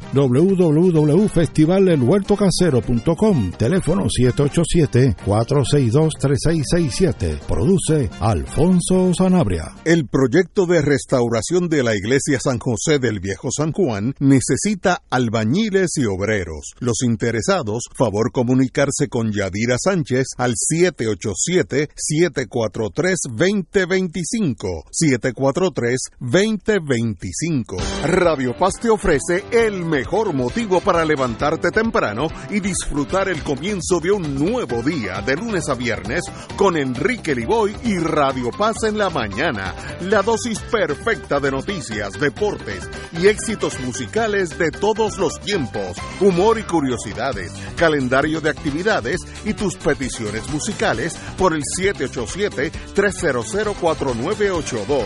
Conéctate con el 810 AM de lunes a viernes con Enrique Liboy y Radio Paz en la mañana. Y ahora continúa Fuego Cruzado.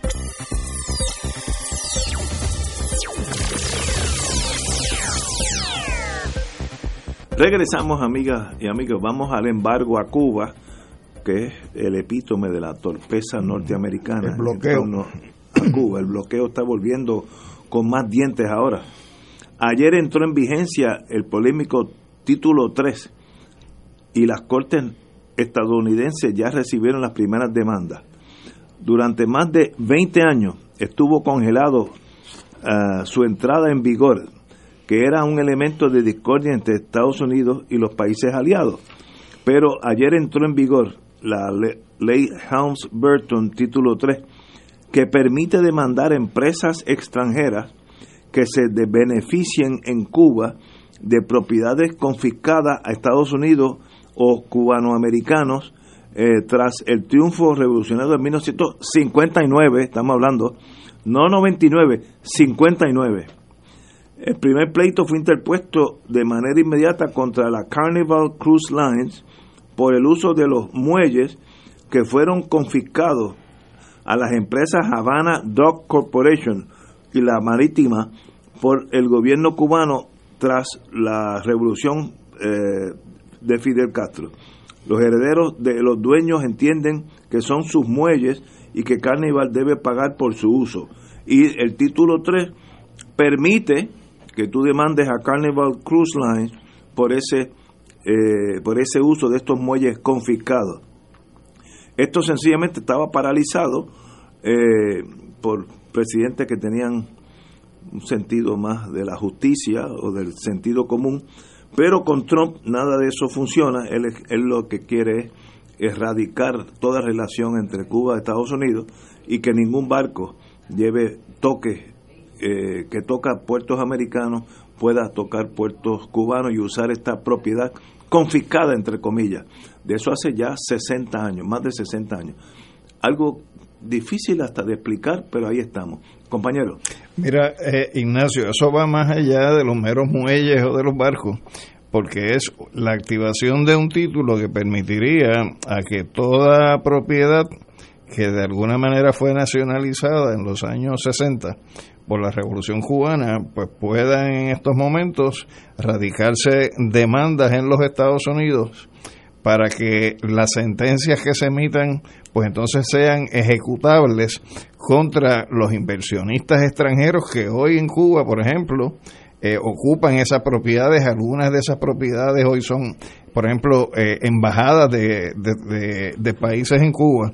Y eso parte de, de un mito, porque ciertamente cuando se dieron los procesos de nacionalización en Cuba, eh, fue a partir de la aprobación de una ley que se aprobó el 6 de julio de 1960, que fue la ley 851, donde se establecen los procesos de expropiación forzosa, que los tenemos incluso aquí en Puerto Rico, donde se requiere una compensación. Y en ese sentido, pues eh, bajo esa ley se tasaron las propiedades y se estableció que se iban a emitir unos bonos de la República de Cuba, pagaderos en un plazo no menor de 10 años con intereses al 6%, y el mecanismo que Cuba utilizó para obtener los ingresos necesarios para el pago eh, por esas expropiaciones es que se iba a utilizar el 25% de los derivados en divisas por las compras anuales que Estados Unidos hacía del azúcar a Cuba en exceso de 3 millones de toneladas y se dispuso un fondo para el pago de expropiaciones y bienes y de empresas nacionales de los Estados Unidos de Norteamérica. Para que tengas una idea, eh, a través del Foreign Claims Settlement Commission se aprobaron 5.911 reclamaciones de un total de 8.816. El valor que se adjudicó por esas propiedades fue 1.799.6 millones de dólares, de los cuales 1.578 correspondían a corporaciones que fueron eh, objeto de expropiación forzosa y 221 individuos y se fijaron los intereses legales. Estados Unidos se ha negado a reconocer esa ley, sin embargo Cuba ha ido haciendo las reservas para pagar eh, conforme a la tasación y los parámetros de esa ley que se aprueba en el 1960 las reclamaciones. Cantidad de corporaciones, cantidad de individuos eh, de otras nacionalidades han cobrado lo, lo que le corresponde. En el caso de Estados Unidos, pues eso no se ha dado, pero en efecto el dinero está ahí eh, consignado en la banca cubana para el momento en que los que tienen el reclamo soliciten que se le paguen. El que se haya activado ese título 3 en estos momentos de la ley Burton, lo que está provocando hoy es que los países de la Unión Europea que se van a ver afectados, sus empresas, eh, por razón de la activación de este título, están desarrollando ya leyes como contramedida donde se le prohíbe a sus corporaciones y a sus ciudadanos que lleven a cabo acciones en los tribunales de los Estados Unidos por ser eh, eh, foros extraterritoriales para poder recuperar. Y lo mismo se ha dado en el caso de Canadá, lo mismo se ha dado en el caso de México. ¿Por qué? Porque entienden que esa es una política que está implantando los Estados Unidos a través de esta ley que violenta lo que son los acuerdos internacionales que han suscrito los países.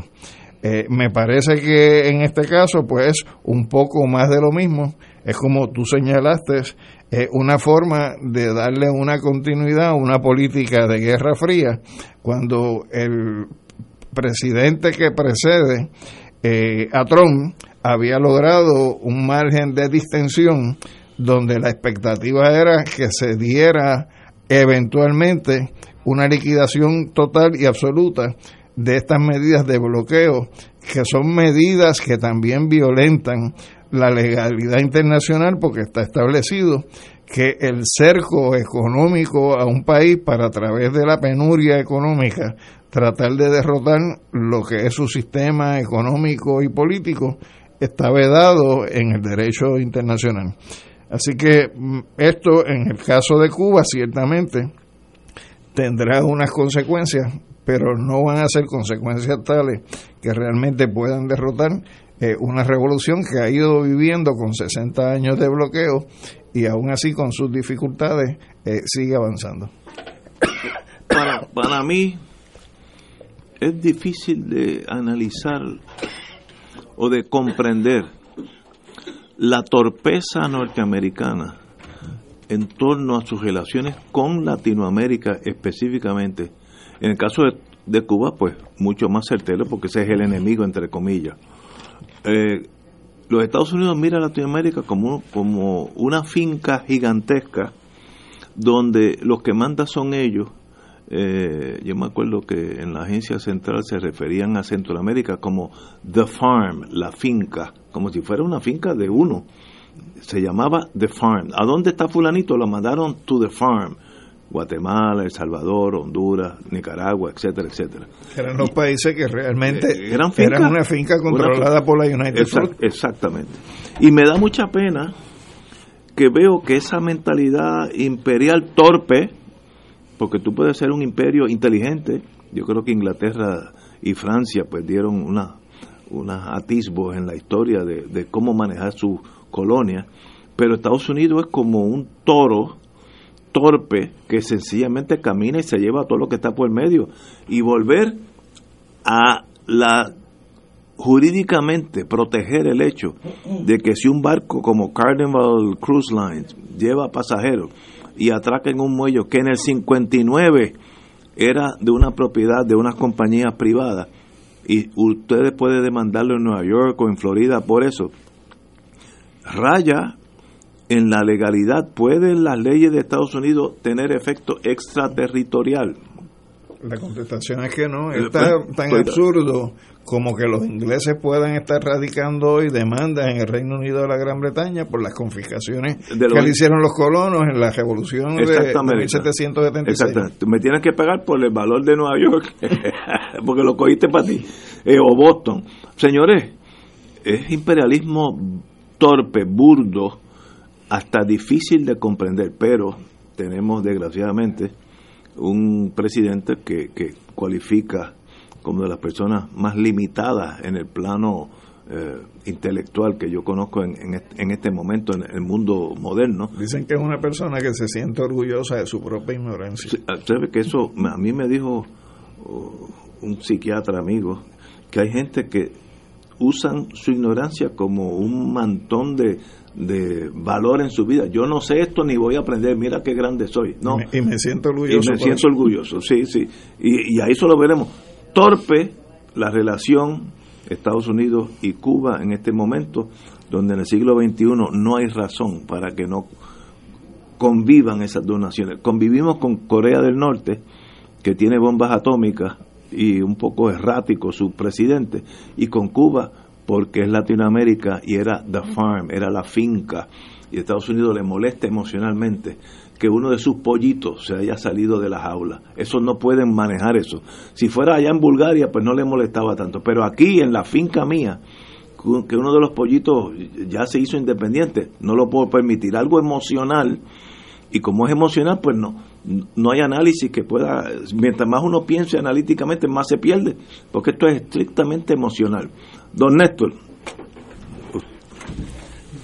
Yo creo que en ese tema particular de, de Cuba, lo de Trump son alaridos. Si Trump hubiese querido realmente revertir la política de la administración Obama de verdad y retrotraernos a los años de eh, de la ley Burton, de toda esa política, lo hubiera hecho. Yo creo que aquí hay una reacción colateral al tema venezolano.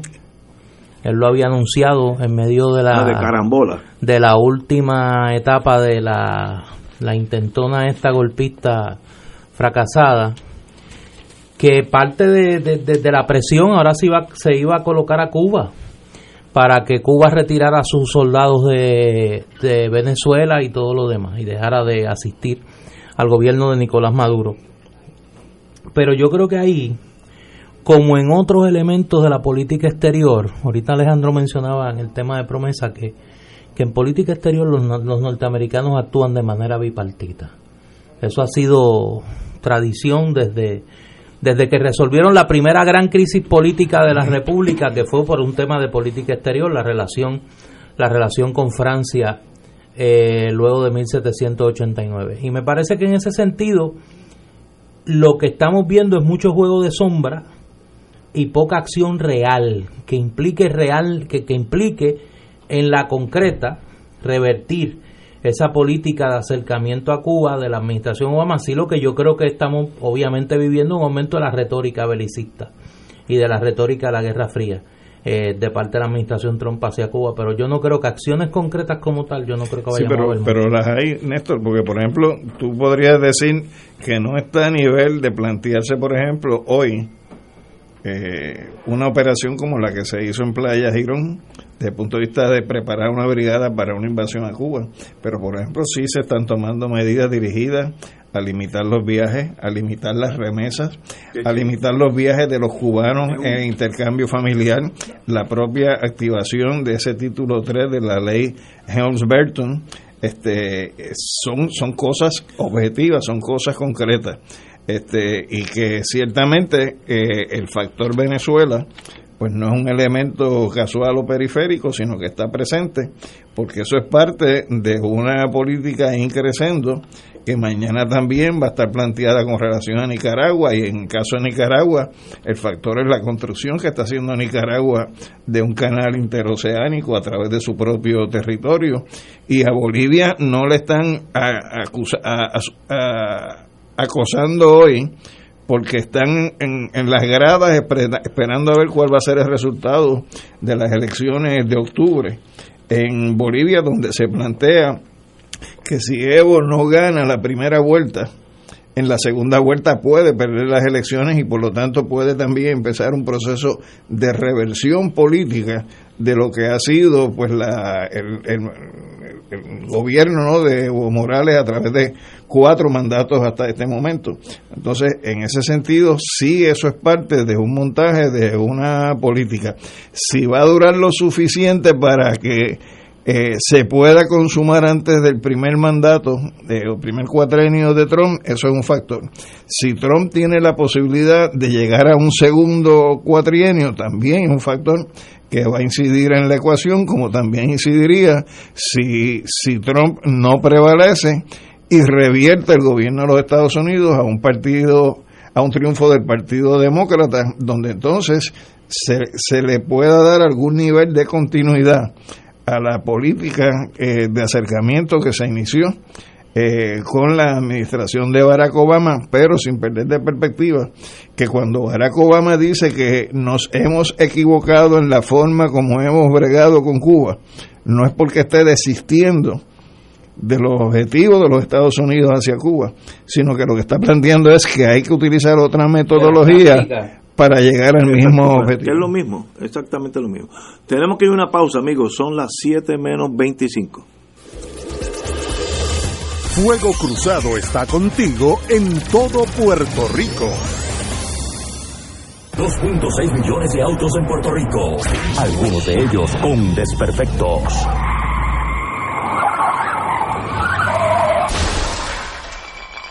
Autocontrol. Tu carro. Tu carro. Tu mundo. Lunes a viernes a las 11 de la mañana por Radio Paz 810 AM. La oficina médica del Dr. Ramón Luis López Acosta, especialista en medicina de familia, provee servicio a pacientes adultos y geriátricos de manera continua y comprensiva, servicio de medicina primaria preventiva y de medicina intrahospitalaria a nuestros pacientes, localizada en la calle Lloveras 650, edificio Centro Plaza, suite 207, Santurce, cerca del Hospital Pavía. Llámenos al 787 725 7888 725-7888 y haga una cita para evaluación. Aceptamos la mayoría de los seguros médicos Advantage y comerciales. Este año felicitamos a todos nuestros compañeros y compañeras de la gran industria de la radio, que día a día se levantan para servir bien a Puerto Rico. Nos dan alegría, música, información y consejos que nos ayudan a vivir mejor. Y detrás de esas voces en las que confías están los ingenieros, técnicos, los departamentos de venta, programación, noticias y servicios administrativos. Y sobre todo, estás tú. A todos, gracias por estar ahí, en los momentos de peligro y en los momentos para celebrar. Por eso y Felicidades en el mes nacional de la radio. El Centro de Banquetes Los Chavales rinde un merecido homenaje a las madres en su día, domingo 13 de mayo. Serviremos un suculento buffet desde las 11 y 30 de la mañana hasta las 5 de la tarde, con una exquisita paella, ensalada y pastas. Además, gran variedad de carnes, aves, pescados y exquisitos postres que deleitan a nuestras madres. Música y show de flamenco en vivo. Para reservaciones, llame al Centro de Banquetes Los Chavales al 787-767-5017 o al 787-753-9210. Avenida Roosevelt 255 a Torrey. Búscanos en Facebook. Centro de Banquetes Los Chavales. Y ahora continúa Fuego Cruzado. Amigos, estamos en la postrimería de Radio Maratón, Radio Maratón de Radio Paz. Y estamos a ley de dos horas y media, así que, compadre Milton, díganos, ¿por dónde vamos? Pues aquí estamos ya esperando esas dos horas y media con Ansia Loca, pero que esas dos horas y media se van mucho más rápido cuando los teléfonos arrancan a sonar y empiezan a hacer sus aportaciones. Estamos ya en estas últimas horas de nuestro Radio Maratón de Radio Paz. El teléfono a marcar es el 787-300-4995. 787-300-4995. 787-300-4995 o el 1-877-955-9552. Aquí estamos para ya en nuestro último día de Radio Maratón haciendo estos últimos esfuerzos para seguir levantando los fondos para la operación de lo que es Radio Paz, para darle el, empuje que necesita el Radio Maratón. Es, un, es el respiro económico que tiene la emisora durante el año, por eso lo hacemos una sola vez al año. Durante toda esta semana hemos estado aquí, ya la semana que viene van a estar tranquilos con más discusiones y menos Padre Milton en el medio, pero sí, estamos aquí esperando esa aportación, el 787-300-4995. Y para que veas hasta dónde llega el alcance, tengo una persona conocida hace un donativo anónimo, pero lo hace a nombre de un hermano sacerdote que falleció, pero que siempre era un fiel eh, eh, seguidor de ustedes, que eh, a nombre del padre José Cabay y, y suyo propio también, hace una aportación de 400 dólares. Pero lo interesante no es que solamente haga la aportación de 400 dólares, es que lo está haciendo y me acaba de escribir, estoy desde un avión escuchando Fuego Cruzado. Wow. Así que no sé en qué avión, no sé en qué destino, pero sí está así que se debe estar riendo porque no- era anónimo, pero tenía que hacer la, la tenía que hacer la, la anécdota para que supieran que desde un avión está escuchando Fuego Cruzado y desde allí por WhatsApp me mandó la información para, para hacer la aportación. Así que Extraordinario. Muchas gracias, que tengas un buen vuelo. Y este, gracias y también, pues, obviamente recordando eh, a, a Padre Acaba que Dios lo, lo tiene que tener ya en la gloria, disfrutando de su presencia. Ustedes, hermanos y hermanas, todos los que nos están escuchando, que estamos acá en la tierra, marcando el 787-300-4995, 787-300-4995, 787-300-4995 o el 1-877-955-9552. Nos dan un apoyo tremendo para continuar con la misión de Radio Paz ya, como decía, en estas últimas horas del Radio Maratón 2019. Queremos que Radio Paz siga siendo este ministerio, mantener este ministerio radial al servicio de la fe y donde ser mejor es posible. Por eso es que tenemos esta variedad de programación y programación que toda la familia puede escuchar. Así que contamos con ustedes. Nos quedan estas pocas horas para terminar el Radio Maratón. 787-300-4995. 787-300-4995. Padre, le damos las gracias por su esfuerzo esta semana. Sé que le ha metido 15 y 16 horas al día, una semana entera, así que de verdad que usted tiene brío, como decían en el campo, tiene un buen pasito. Pues ahí le doy las gracias a Dios que me da la fuerza para esto, porque humanamente a veces se hace un poco difícil. pero- Pero, ah, es una puede, realidad. puede. Cuando esos teléfonos suenan, a uno como se le olvida el cansancio, porque uno dice, bueno, el esfuerzo está valiendo la pena. Así que ah, gracias a usted también por permitirme estar con ustedes durante esta semana, que siempre es un gusto compartir. Estamos a, a sus órdenes y los admiramos mucho Para por su tenacidad. esté con nosotros. Un privilegio tenerlo ¿Verdad aquí. sí? Gracias. Señores, continuamos con Fuego Cruzado. Hay una noticia que poco confusa, pero todo lo que viene de Washington estos días vía Trump es algo confuso. El presidente Donald Trump dijo hoy que su homólogo en Rusia, Vladimir Putin, no quiere intervenir en Venezuela y aseguró que ambos comparten el deseo de hallar una solución positiva a la crisis en el país. Me da la impresión que nada de eso que dijo Putin es verdad, pero tal vez sea mi, eh, mi- mis problemas. Eh, Putin, cito al presidente de Estados Unidos, Putin no está pensando en absoluto en implicarse en Venezuela, más allá de que quiere que algo ocurra positivo en Venezuela. Y yo siento lo mismo, indicó Trump en declaraciones a los periodistas en la Casa Blanca. eh, lu- luego de hablar por teléfono con Vladimir Putin. Las declaraciones de Trump marcan un fuerte contraste con la pos- postura expresada hasta ahora por la Casa Blanca y el Departamento de Estado, que ha responsabilizado a Rusia y a Cuba de permanencia en el poder del presidente venezolano Nicolás Maduro, al que ni Estados Unidos ni los otros 50 países reconocen como legítimo. Así que lo que dice Trump no es lo que dice ni, dos, ni la propia Casa Blanca ni el Departamento de Estado. Creo que es una conversación mu- muy positiva la cual he tenido con el presidente Putin sobre Venezuela. En el país, ahora mismo la gente está muriéndose de hambre, no tienen agua y no tienen comida, indicó Trump, que habló con la prensa en, en, en- la compañía del primer ministro de Eslovaquia, Peter Pellegrini. Eh, sencillamente, Putin se llevó el dossier, se lo enseñó, lo guardó y le dijo, ahora, ¿qué piensas de Venezuela? la cosa Que es dijo, no, no, no, pero muchacho, por ahí era que tú tenías que empezar. Lo- si lo- yo estoy contigo. Lo que Ignacio dice es la versión de Trump. Sí, Exacto. sí. Pero si uno va, a si uno va a, a una agencia rusa como Sputnik, lo que indica el parte de prensa es la siguiente, y leo.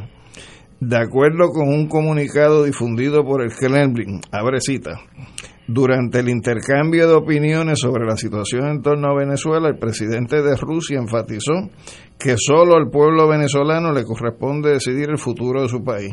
Sigue la cita.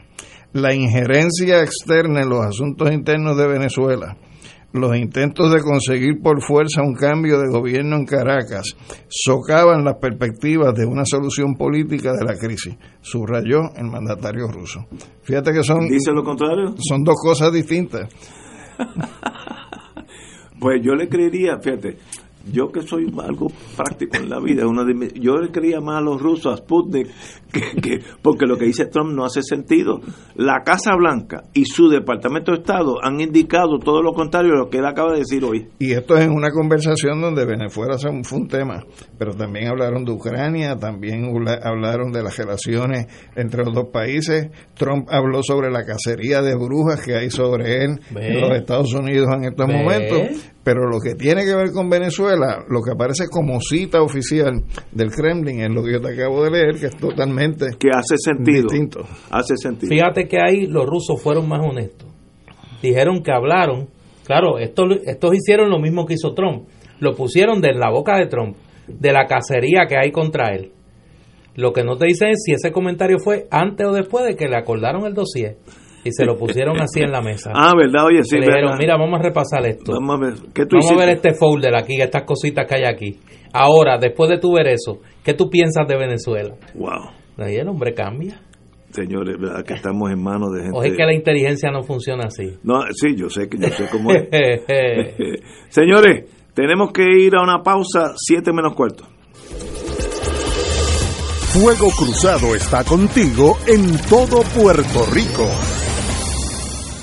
El municipio de Gurabo, Borinquen Metals y el Servicio de Extensión Agrícola te invitan a participar del vigésimo primer Festival del Huerto Casero de Gurabo, el viernes 3, sábado 4 y domingo 5 de mayo en el estacionamiento del Coliseo Fernando Rubén Hernández. Habrá talleres, artesanos, plaza del mercado y se regalarán 2.500 plántulas por día. Entrada gratis. Para información, festivaldelhuertocasero.com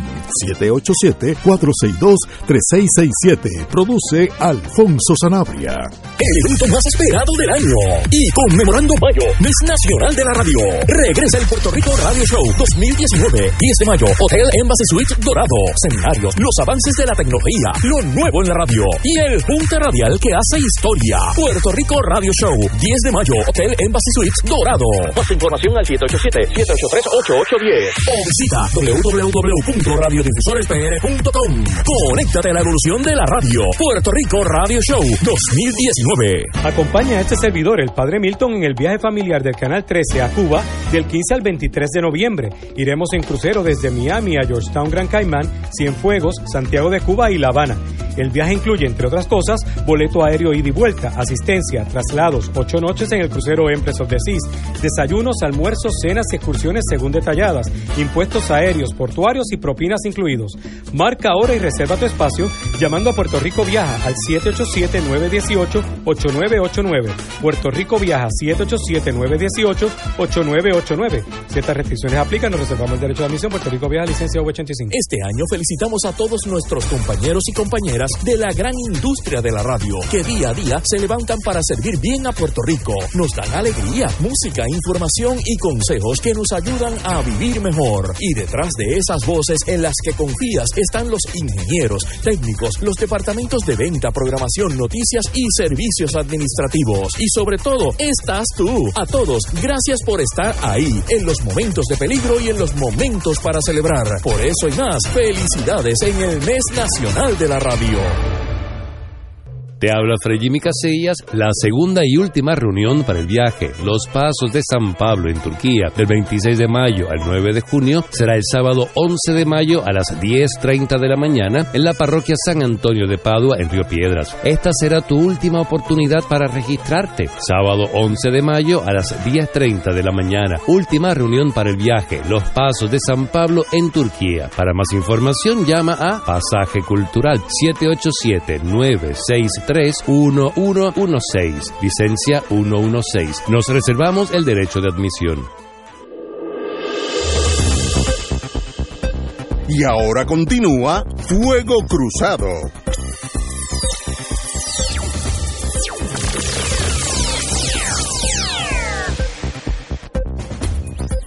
Compañero.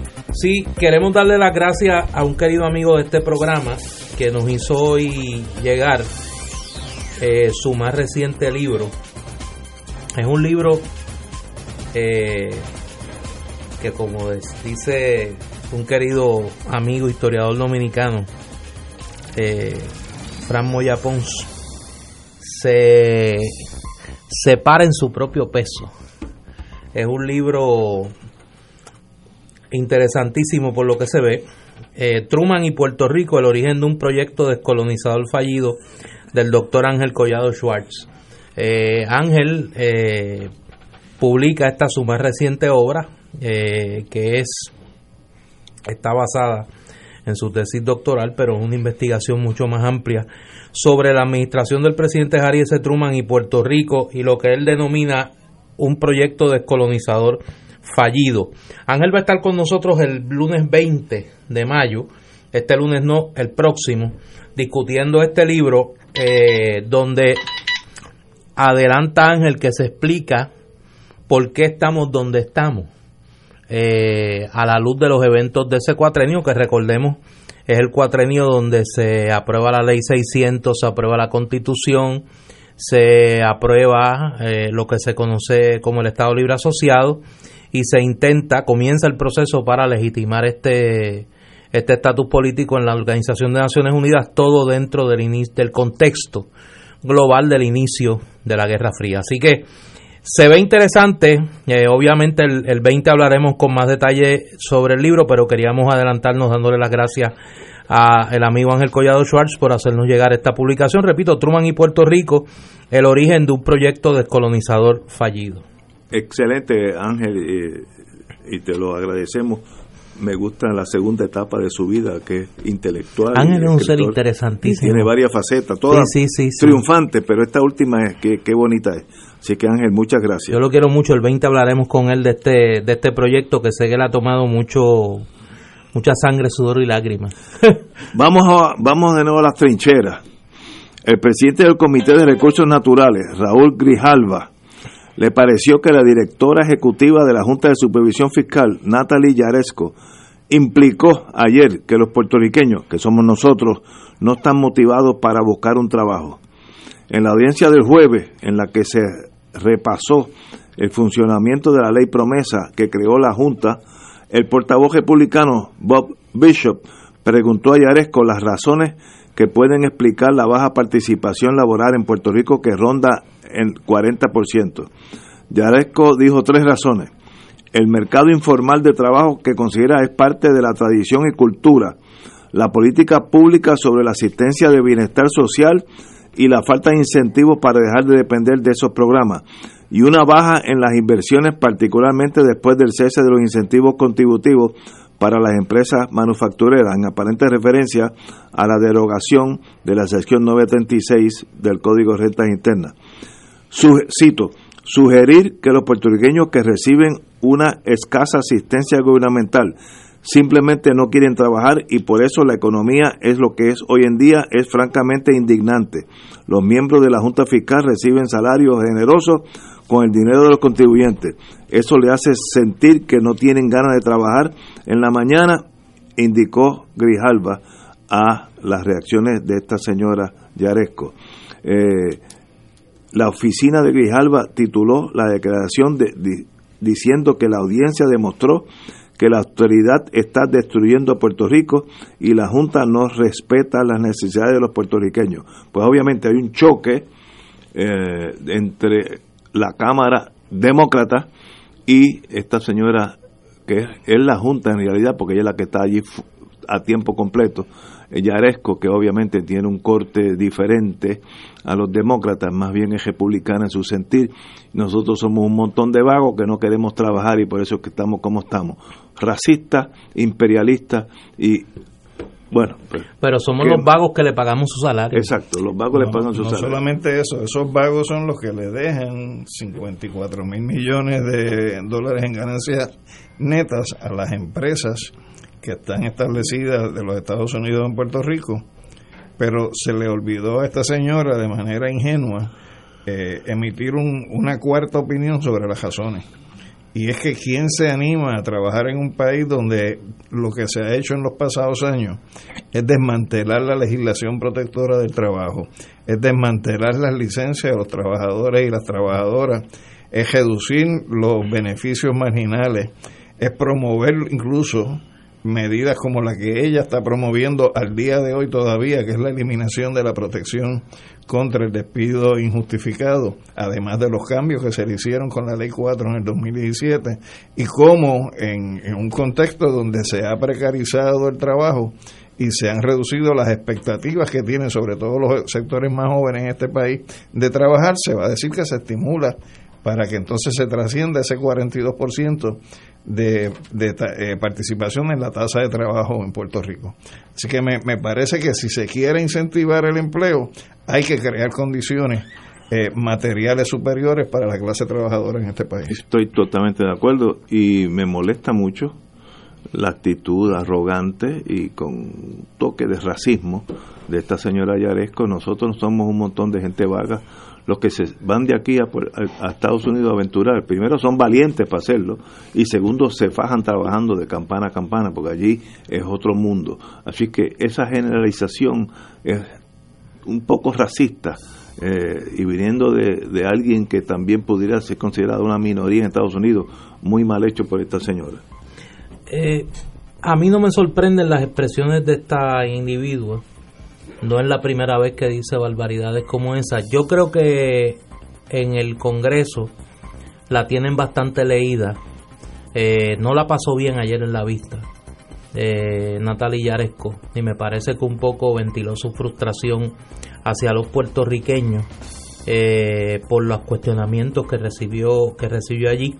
Pero hay dos elementos que a mí me interesa puntualizar antes de irnos de esta vista y que ahorita no pude señalar. Número uno, la insistencia en las preguntas y la admisión de la propia Yaresco de que la Junta de Control Fiscal no ha identificado qué son servicios esenciales eh, en Puerto Rico, que era una exigencia de la ley, de la ley promesa, y que nosotros aquí hemos señalado en este programa, lo hemos discutido varias veces, de que uno de los graves errores del gobierno de Puerto Rico ha sido el no identificar él, el gobierno de Puerto Rico, cuáles son servicios esenciales y hacer un planteamiento al Congreso, al supervisor de la Junta de Control Fiscal, de que la Junta no cumple con su deber de política pública al identificar o por lo menos aceptar la identificación que haga el gobierno de Puerto Rico de que son servicios esenciales.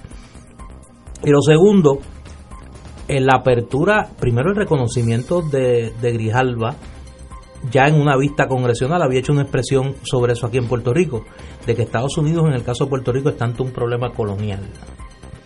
Es la primera vez que un presidente de la Comisión con Jurisdicción sobre Puerto Rico, que yo recuerdo en tiempos recientes, define como colonial el problema del estatus de Puerto Rico. Y número dos, eh, que se propone desde esa perspectiva comenzar una discusión sobre el asunto que tú lo trajiste hace un rato. A mí me parece que ese marco es un marco distinto a lo que han sido las titererías de Rob Bishop y, los, eh, y Don John y toda esta camada. Y me parece que abre una puerta que por lo menos los que creemos en otra opción que no es ni la colonia ni la estadidad, debemos de aprovechar prontamente. Señores, tenemos que irnos. Ya es Benerdí, viernes, casi las 19 horas, y tenemos que irnos hasta el lunes a las 17 horas. Así que hasta el lunes, amigos.